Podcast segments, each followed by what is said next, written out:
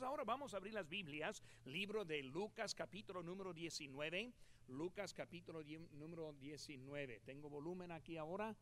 ¿Sí? ¿Me oyen? Muy bien, ahora, ahora me oigo un poquito también. Muy bien, hermanos. Ahora estamos en las características del cristiano. Ya tenemos algunas semanas en esto y vamos a seguir siendo, este, aprendiendo un poco más también de eso. Es aquí en Lucas 19. Les invito, hermanos, que se pongan de pie mientras que leemos ahora la lectura de la palabra de Dios. Y en esta tarde estamos viendo de la, de la, de la característica de la honestidad. Honestidad, una característica muy importante ese que vamos a aprender ahora en la lectura de saqueo. Por cinco la vista, hermanos, mientras que leemos ahora es los primeros ocho versículos, dice, habiendo entrado Jesús en Jericó, iba pasando por la ciudad y sucedió que un varón llamado Saqueo, que era jefe de los publicanos y rico, procuraba ver quién era Jesús, pero no podía a causa de la multitud, pues era pequeño de estatura. Y corriendo delante subió a un árbol sicómoro para verle, porque había de pasar por allí. Cuando Jesús llegó a aquel lugar, mirando hacia arriba, le vio y le dijo, Saqueo, date prisa, desciende, porque hoy es necesario que posee en tu casa. Entonces él descendió a prisa y le recibió gozoso. Al ver esto, todos murmuraban diciendo que había entrado a posar con un hombre pecador. Entonces Aqueo, puesto en pie, dijo al Señor, He aquí, Señor, la mitad de mis bienes doy a los pobres, y si en algo he defraudado a alguno, se lo devuelvo cuadruplicado. Vamos a hacer una palabra de oración, hermanos, y vamos a ver un poco de esta historia en este momento. Padre Santo, Señor, gracias te damos por tu palabra. Señor, gracias por las historias que encontramos que nos enseñan muchas verdades. Yo te pido que tú bendigas ese tiempo. Háblanos, Señor, te pido. Gracias por todo. En tu nombre precioso lo que te pedimos.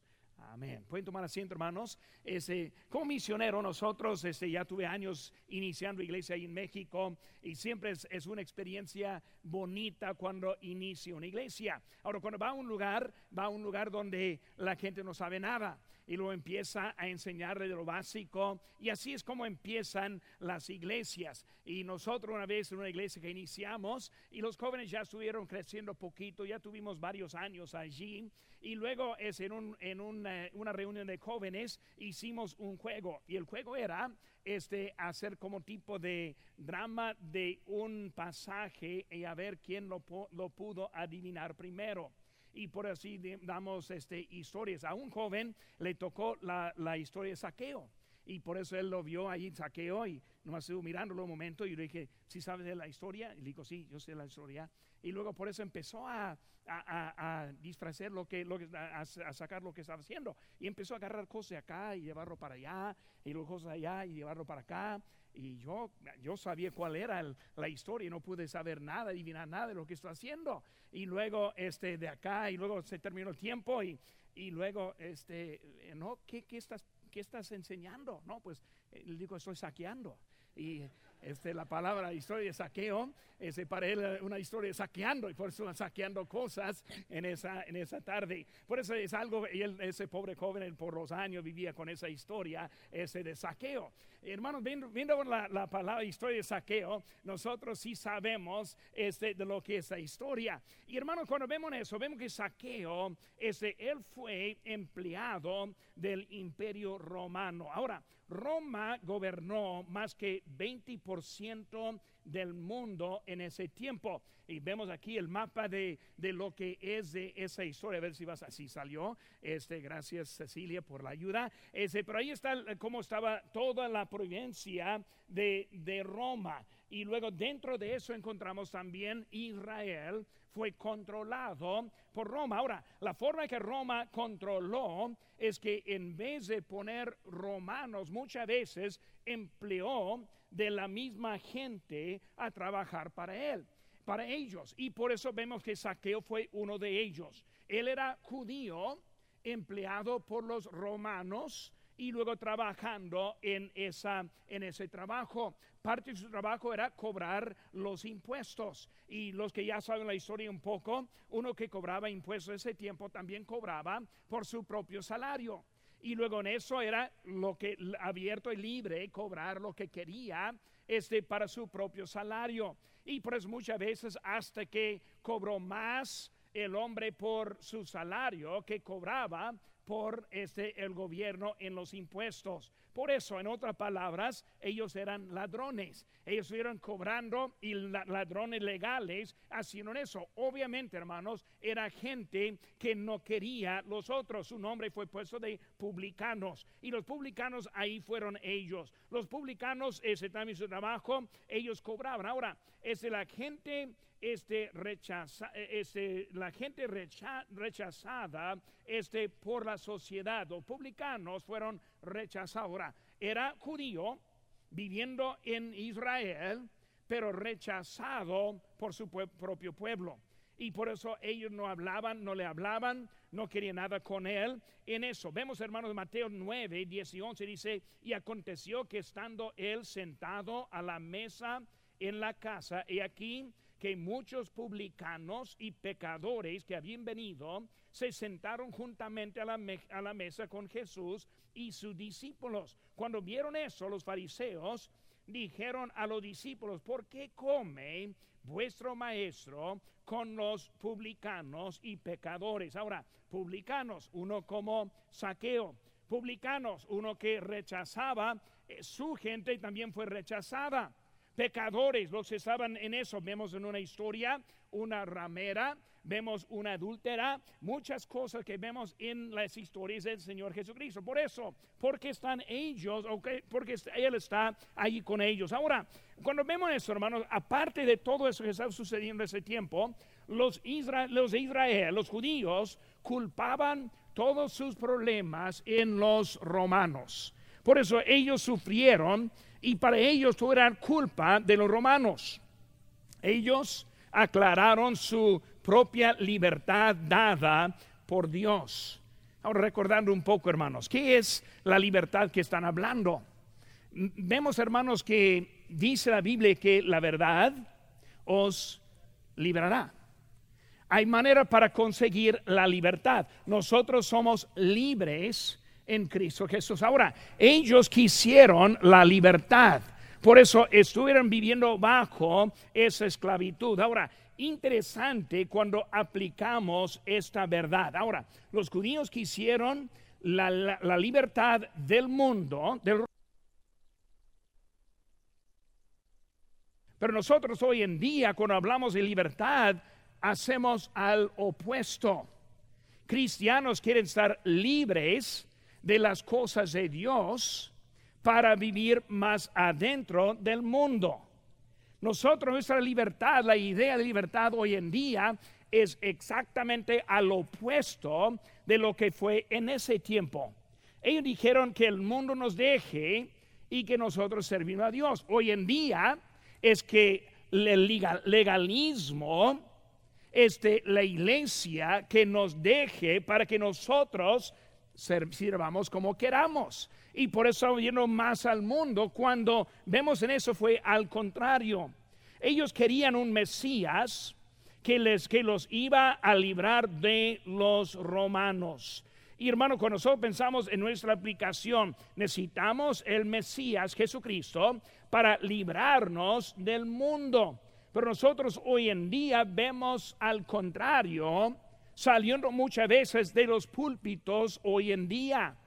Muchos predican la salud, la riqueza, la prosperidad y todo a nivel del mundo que está hablando en lo que están viendo y promoviendo. Pero ellos quisieron ahora, hermano, vemos que los judíos no tuvieran, no tuvieron confianza en ese, en ese saqueo. Saqueo es uno que estaba haciéndoles mal porque Cristo está enfocando en uno quien fue su enemigo literalmente. Pueden tener un poco, hermanos, la ofensa que ellos se sintieron en eso. Pero hermanos, también vemos su conversión. En su conversión vemos, hermanos, que él tuvo un deseo para verle a Cristo. Ahora, este, vamos a estar hablando el domingo también, trayendo un poco más en eso acerca de la libertad que nosotros tenemos. Dios nos dio la libertad. Nosotros de libertad podemos aceptar a Cristo o rechazar a Cristo. De libertad podemos servirle a Cristo o podemos rechazarle a Cristo. Muy bien, hablando de lo que es hoy en día, nosotros tenemos la libertad y eh, este, vemos en él libertad. Él en vez de estar en su casota, él fue a verlo. Por la, gente no pudo verlo y subió a un árbol para mirar a Cristo. Vemos el deseo. Por eso ese, ese hombre tuvo deseo. En su conversión comienza con su deseo. Segunda cosa que vemos, hermanos, es el quiso agradar a Dios. Vemos, hermano, aquí en versículo 6, dice entonces él descendió a prisa. Ahora, dijo Cristo, bájate, desciende. Y él luego, luego, no esperó, no dijo al rato, no dijo cuando me siento bien, no dijo cuando soy ocupado. De ese momento quiso agradar a Dios. Por eso vemos enseguida, hermanos, vemos la obediencia. Ese Cristo le habla y él baja. Estamos hablando, hermano, de la conversión. Conversión es otra palabra de la salvación. Conversión es otra palabra para, ser redimido. Eh, vemos que su vida ahora se está transformando en ese momento. Vemos otra cosa. Estuvo gozoso. Se descendió, él descendió gozoso. Hermanos, ese algo pasando su vida. Y luego vemos número este 5, hizo restitución. Este, cuando él bajó, él bajó, vemos hermanos él hablando en eso. ¿Por qué cuadruplicado? Porque dio este cuatro veces más. Ahora vemos hermanos, él fue judío. Ahora vemos hermanos en, en la Biblia en Éxodo 22, 1, cuando alguno hurtare buey, oveja, y lo degollare o vendiere, por aquel buey pagará cinco bueyes y por aquella oveja cuatro es de cuatro ovejas. Por eso, hermanos, robando no fue uno por uno. Si alguien roba, debe cuatro veces. Ahora, hermanos, nosotros no queremos pensar mucho en eso, pero de todas maneras es lo que dijo la ley. Y él quiso obedecer. Hermanos, cuando uno está convertido, quiere cumplir con lo que dice la Biblia. Ahora, una serie que yo estoy planeando enseñar un día pronto es la serie de los diez mandamientos. Ahora, como cristianos vivimos bajo la gracia y muchas veces pensamos, pues los diez mandamientos no tienen efecto en nosotros. Al contrario, hermano, nosotros somos salvos y cumplimos. Cristo en él cumplió la ley. Y hay mucho en los diez mandamientos que también es para nosotros hoy en día. Ese judío, él dijo, pues yo voy a obedecer para obedecer, voy a tener que obedecer lo que fue escrito, lo que fue dicho y por eso cuatro veces él estuvo devolviendo. Hermano, ¿qué vemos, hermanos? Vemos la sinceridad y vemos la honestidad. Él fue sincero, también fue honesto. ¿Quién va a saber cuánto robó? Solo él lo va a saber. Vemos, hermanos, también que la honestidad debe ser una característica del cristiano. Y nosotros vivimos en un tiempo cuando no es así. Desde la política hasta cualquier lado de la sociedad vemos deshonestos, vemos ladrones, vemos hasta cristianos robando en muchas maneras. Pero vemos, hermanos, este una, un, periódico, este, publicación La Libertad. En 1924 este, salió esta publicación. Ellos hicieron una prueba. Ellos mandaron 100 cartas a gentes desconocidas con un dólar dentro de cada carta. Y una carta explicando que ese dólar este, fue para un error que habían hecho. Y luego este, que no habían hecho nada. Ahora, de, los 100, de las 100 cartas que salieron, ese solo 27 regresaron el dólar diciendo que fue, fue un error de parte de la empresa. O sea, ellos lo van a prueba. Vamos a mandar cartas con un dólar a ver cuántos respondan diciendo, no, no, yo no, no me debes nada, te lo, te lo devuelvo. Apenas 27 de 100. Ahora vemos que ellos repitieron la misma historia en el año 1971. Y luego en esa vez solo 13 regresaron. Por 1924, 27, 1971, este solo 13 regresaron.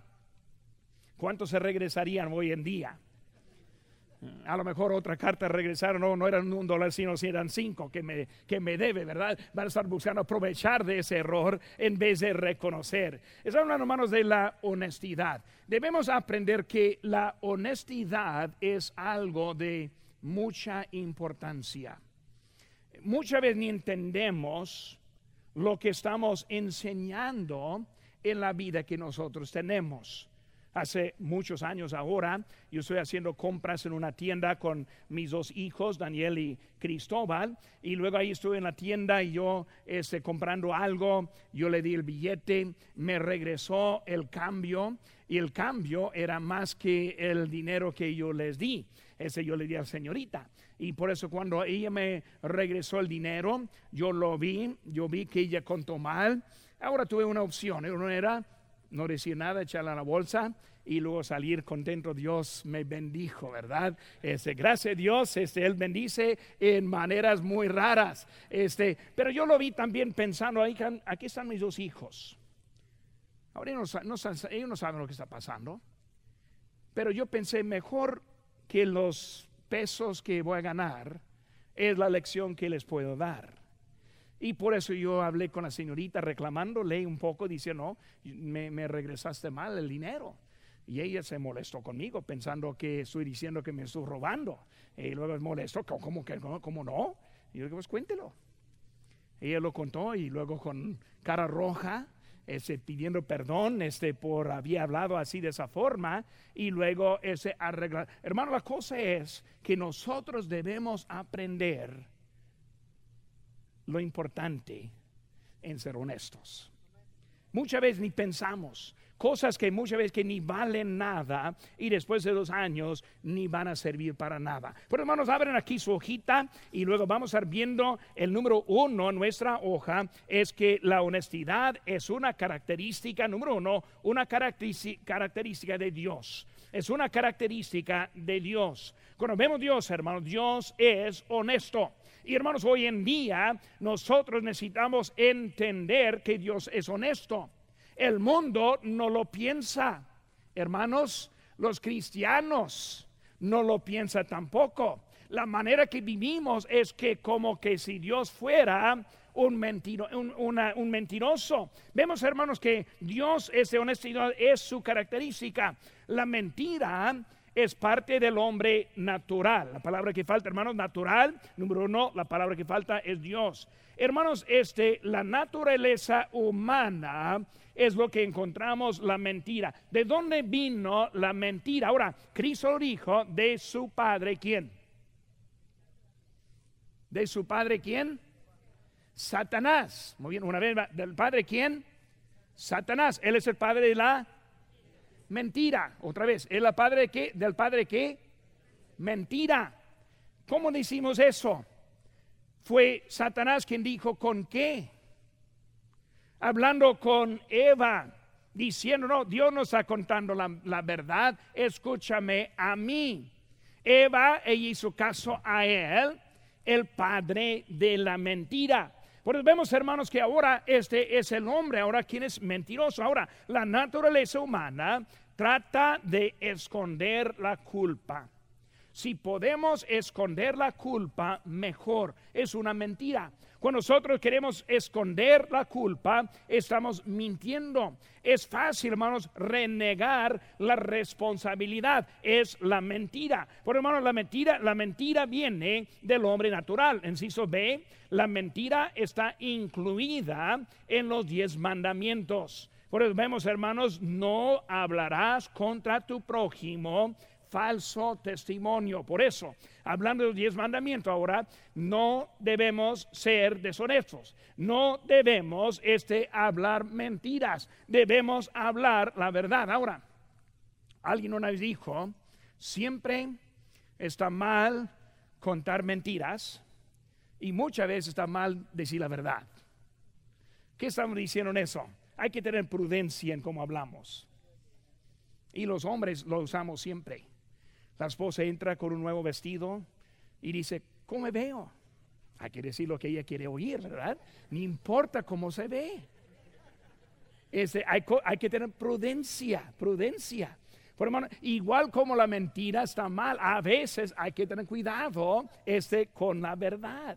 Pero hermanos, estamos viendo de que esa mentira es algo que Dios inició desde desde el principio. Es la mentira, es contra el hombre. Dice, hermanos, no hablarás contra tu prójimo. Es, es, contra el hombre. El engaño, ocultar, renegar. Todo eso, hermanos, es parte de mentira. Eh, vemos, hermanos, si sé, Dios nunca miente. Nunca miente. Es la confianza que nosotros tenemos en Él. Por hermanos, que dije ahorita, nosotros, primero, el mundo piensa que Dios va a mentir. ¿Cómo es eso? Ellos dicen, pues yo me supongo que si yo tengo una balanza y si mis buenas obras pesan más que mis malas obras, pues Dios va a dar base en el, en el cielo. Cuando dijo Dios que nuestra justicia es como trapos de inmundicia. Nos, el mundo piensa en su forma, Dios no dice la verdad lo que yo pienso vale más de lo que él dice. Este, el mundo, en el mundo, hermanos, en la religión encontramos lo mismo. Cada religión tiene su forma para estar bien con Dios y cada uno es una mentira. Pero están culpándole a Dios la mentira. Porque hermanos, vemos que en la Biblia encontramos lo que es la verdad. Y por eso están buscando, pienso que Dios es mentiroso. Pero hermanos, igual con nosotros. Muy fácil ver el mundo, ver a la, religión, pero nosotros también. ¿Por qué, hermanos? ¿Por qué digo eso? Porque muchas veces nosotros no obedecemos pensando que no es tan, no es tan grave. No, Dios no. E, Él es Dios de perdón. Él no me va a castigar. Él no va a hacer lo que Él dice que nos haría. Y muchas veces nosotros vivimos la vida pensando que Dios no va a hacer lo que Él nos dice. Ahora, no dejando de congregarse. ¿Robará el hombre a Dios? ¿En cómo? Vemos, hermanos, que la Biblia está llena de maneras ¿Cómo encontramos este, la bendición de Dios? Por hacer sus mandamientos. Pero nosotros muchas veces dejamos de obedecer, dejamos de seguir, dejamos de crecer pensando que Dios me va a bendecir ni modo como es mi comportamiento. Pensando que Dios no está diciendo la verdad cuando lo dice. Debemos entender, hermano, Dios dice la verdad, no miente. Su verdad, hermanos, incluye el camino al cielo, incluye el camino al infierno, incluye la manera que nos bendice, incluye la manera que nos da sabiduría, incluye la manera que va a bendecir a nuestros hijos. Todo, hermano, está escrito adentro y debemos hacernos caso de lo que Dios dice y no pensar que Dios es mentiroso un cristiano debería mostrar esta característica de Dios. Por eso, hermanos, vemos al número uno, este, la honestidad es una característica de Dios. Número dos, hermanos. Honestidad muestra el corazón cambiado. Honestidad muestra el corazón cambiado. Es muy fácil hablar pero si el hecho no está junto con la palabra, vemos que no es cierto. Siempre vivimos así. El hombre ofende a la esposa y la esposa dice, pues vamos a ver. Tú dices que me amas, ahora vamos a ver. Quiere ver algo que también va junto con lo que está diciendo. Está fácil hablar, pero si lo que, no hace, lo que hacemos no concuerde con lo que decimos, es lo que está viendo en eso. Por eso, hermanos, honestidad muestra el corazón cambiado. Vemos ahora unas cositas. El inciso A, la promesa de, número uno, compasión. Ahora está diciendo saqueo. Bueno, hermanos, este, yo me descendí, yo voy con Cristo. Ahora, aquí es la prueba voy a decir una promesa. Mi primera promesa es la promesa de compasión. ¿Qué dijo él en versículo 8? La mitad de mis bienes doy a los pobres. Compasión, compasión. Ahora, él no debía a los pobres. Él no debía a los pobres. Hermanos, nosotros no debemos a los pobres. Ahora, debemos a los que robamos, pero no debemos a los pobres. Lo que necesitamos es corazón para ayudar a los pobres. hermanos, para nosotros hoy en día hay muchas maneras de esto. Muchas veces pensamos, pues dar es siempre dar. A veces dar no es dar. A veces padres hace daño a sus hijos por darles. A veces mejor decirle, hijo, trabaja. Hijo, pórtate bien. Por a veces no es simplemente dar, pero compasión es cuando nos vamos a ayudar. Este, nosotros ayudamos. Compasión cuando damos a la ofrenda misionera. Es compasión. ¿Por qué? Hay gente que no conoce a Cristo y yo quiero que ellos conozcan a Cristo. Por eso la compasión es lo que da a la ofrenda misionera. Hermanos, cuando hablamos de la compasión que vemos, compasión con los, con los que no tienen. Ahora, compasión no solo es lo que damos, sino también el deseo que tenemos para dar. Por eso sí debemos dar, pero muchas veces estamos hablando de la actitud y hoy en día es muy fácil llegar de ser muy duro con los que están pidiendo no puede llegar a Walmart sin tener cinco o seis pidiendo. No puede ir a ningún lado hasta que alguien está, no tengo para comer y quiere algo. Por hermano, muchas veces nosotros podemos llegar al punto de que ya no vemos a los que están en necesidad. ¿A quienes damos? ¿Puede dar, ¿Puede dar a todos? Probablemente que no. ¿Debe dar a todos? Probablemente que no.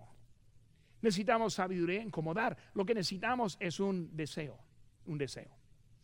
Compasión. Este, buscar ver a la gente como que tiene necesidad. Por eso vemos, hermanos, que eh, él dio de compasión. la compasión está mostrada por el corazón. Dice la Biblia Mateo 6:31, porque donde esté vuestro tesoro, allí estará también vuestro corazón. Por eso, hermanos, si yo quiero tener corazón en mi iglesia, mi tesoro necesita estar aquí en la iglesia. Si yo quiero tener este deseo con mi familia, corazón con mi familia, mi tesoro va a estar con mi familia. Bueno, hermanos, vemos que no hay manera para separar tesoro de corazón. Y hermanos, tesoro es una sola cosa. Muy bien, no piense que es otra, no, estamos hablando del dinero. Tesoro está hablando del oro, de la plata, está hablando de lo que tenemos. Ahora no tenemos oro ni plata, ¿verdad? Pero unos pesos de papel también sirven eso. Pero tenemos algo que podemos tener en el corazón. Vemos, hermanos, que él tuvo, algo cambió en él, que ya no era egoísta, sino que ahora tiene compasión. Y hermano, nuestra vida debe tener ese tipo. Por eso cuando pasa la canasta, quiero poner, ¿por qué? Tengo corazón. Ahora, antes de ser salvo no quisiera nada. Esa iglesia son puros ricos, ¿eh? no necesitan nada. Yo voy para pedir para mí. Pero hermanos, cuando ya, tenemos Cristo en el corazón, nos cambia. Y la compasión cambia la manera o la actitud con lo que con respecto de lo que tenemos. Ya somos diferentes, no somos como los del mundo. Vemos, hermanos, siguiente cosa, no solo compasión, sino también vemos este, la promesa de honestidad. Primero, compasión, doy. Segundo, honestidad. Si en algo he defraudado a alguno, se lo devuelvo cuadruplicado. Fue honesto en su forma que quiso volver el dinero que robó. Ahora, muy, muy importante entender eso. ¿Por qué damos? ¿Por qué ofrendamos? Pero debemos entender, debemos tener un porqué. No es lo que queramos, sino que lo que debemos. Vemos que él ahora está dando según principios bíblicos que fue en la ley para él. Ahora, yo sé que ese mensaje no es acerca de diezmar y ofrendar, aunque lo vamos a decir ahora. Pero siempre hay alguien que dice, pero pastor, el diezmo es del Antiguo Testamento, yo soy del Nuevo Testamento, yo soy bajo la gracia, por eso no me habla del diezmo. Bueno, yo, está bien conmigo. Uh, ahora están en paz, ¿verdad? Está bien conmigo. Mi pregunta es, ¿por qué, ¿cómo da entonces? Si no quiere por diezmo, ¿cuál es su ejemplo? ¿Cuál es su principio bíblico? No encontramos nada, eso no es, principio bíblico. Bueno, si no quieres el Antiguo Testamento, que no es así, pero es, otro, es otra cosa. Si no es el Antiguo, entonces ¿qué? Pues yo le puedo enseñar en el Nuevo Testamento, el libro de Hechos, que ellos trajeron todo y lo dejaron a los pies de los apóstoles. Bueno, aquí están mis pies, hermanos. Tráigame, tráigame. No, ese es peor. Bueno, entonces vamos a volver al diezmo, ¿verdad? Y estar contento. No, pero hermano, muchas veces lo que decimos que no quiero es algo de honestidad. Honestidad. ¿Qué es lo que debo hacer? Por eso, número uno, vemos la compasión. Quiso dar y sí dio. Pero número dos, honesto. Por eso estamos hablando de característica ahora de ser cristiano. Y esta característica, hermanos, es ser honesto. Y hermanos, honesto entra en cada lugar de nuestras vidas. Por eso no podemos ser deshonestos en una parte honestos en otra parte. Necesitamos ser honestos. Por eso vemos la honestidad este, que hay en eso. Ahora ya lo vimos en Éxodo 22, pero estaba dando acerca de, la, de las ovejas. Hermanos, honestidad siempre empieza con Dios. Si yo no estoy honesto con Dios, nunca voy a estar honesto con ningún otro. Siempre comienza con Dios. Por eso, hermanos, vemos en él su vida cambiada ¿En qué forma está cambiada? Número uno, sus promesas. Ahora, la mitad doy. Muy bien. Ahora, lo que he defraudado, cuatro veces. Ya está ahora su promesa. Cumplió con lo que decía. Este, vemos, hermanos, este el siguiente. Este, la honestidad, este, la honestidad se este, produce la vida de paz. La vida de paz. Si queremos la paz, y hablamos de eso el domingo la tarde, si queremos la paz, hermano, la paz comienza con la honestidad. Si no somos honestos, ¿cómo es que podemos tener paz en la vida? Por eso vemos, hermanos, que también este, esa honestidad produce la paz. Primera a Timoteo 2, 1 y 2 dice, exhorto ante todo a que se hagan rogativas, oraciones, peticiones y acciones de gracias por todos los hombres, por los reyes y por los que están en eminencia, para que vivamos quieta y reposadamente en toda piedad, que significa santidad o devoción y honestidad. Vemos a ver qué está diciendo aquí. Oración es necesaria. Es necesario orar. Por eso vemos, hermanos, que voy a ser honesto. Necesito orar. Y lo que dice en ese texto, hermano, sigue con oración por la gente. Orar por la gente. Orar por el presidente Trump.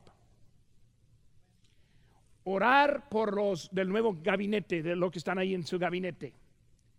Orar por los senadores.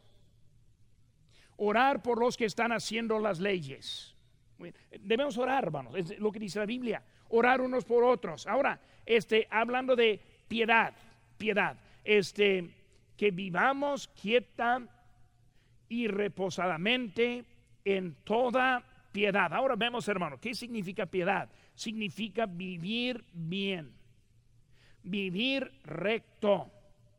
Piedad es devoción a Dios. Por hermanos, lo que tenemos hoy en día es al contrario. Tenemos una sociedad que se está levantando de los que no quieren vivir en piedad. Andan buscando a que pueden robar. Buscando a que puedan hacer de maldad. Estamos llenos hoy en día, hermanos. En la tienda buscando, agarrando algo, echándolo en la bolsa. ¿Qué está pasando? Está quitando la paz de nosotros. Porque me molesta saliendo de Walmart cuando me piden mi, mi, mi recibo, mi comprobante. Me molesta, pero lo entiendo. Tanto robando, hay que checar. Bueno, aquí está. Es la vida en que... ¿Por qué? no tenemos la paz por lo que estamos creando en nuestra sociedad. Y está afectando a nosotros. Por eso, orando que ellos pueden controlar todo ese tipo de, cosas que está pasando. Y luego habla eh, eh, después de eso, honestidad. Hermanos, que trabajen. Los que están pidiendo que trabajen. Ahora yo sé que algunos que no pueden por alguna dificultad, la mayoría sí pueden o quieren. Pueden ganar mejor por nuestro gobierno que pueden ganar por trabajo, por eso prefieren no trabajar. Pueden vivir mejor, comer bien, mejor, hacer todo mejor si no trabajan, no trabajan honestidad. ¿Saben qué, hermanos? Uno que abusa el sistema está robando el sistema. Uno que no, honestidad, trabajando, haciendo bien, este, y luego en la comunidad. Todos hermanos se involucra este, en eso. Por eso vemos, hermanos, que muestra el corazón cambiado. Hermanos cristianos, debemos aprender mostrar la honestidad con la vida. ¿Bien? Por eso es un cambio, es un cambio. Ahora, última cosa, hermanos. Número tres. Honestidad muestra no solo el corazón, ahora la vida cambiada. La vida cambiada.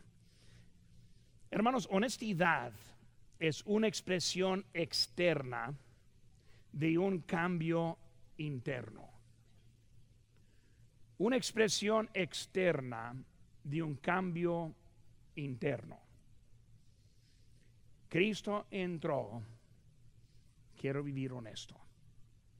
Por eso, hermanos, este, la vida cambia cuando uno es honesto. Hermanos, la vida, quiero tener cuidado como lo digo, pero la vida mejora cuando es honesto son principios bíblicos que debemos entender hay mucho más que solo el dinero. Hermanos, yo vivo mejor porque diezmo.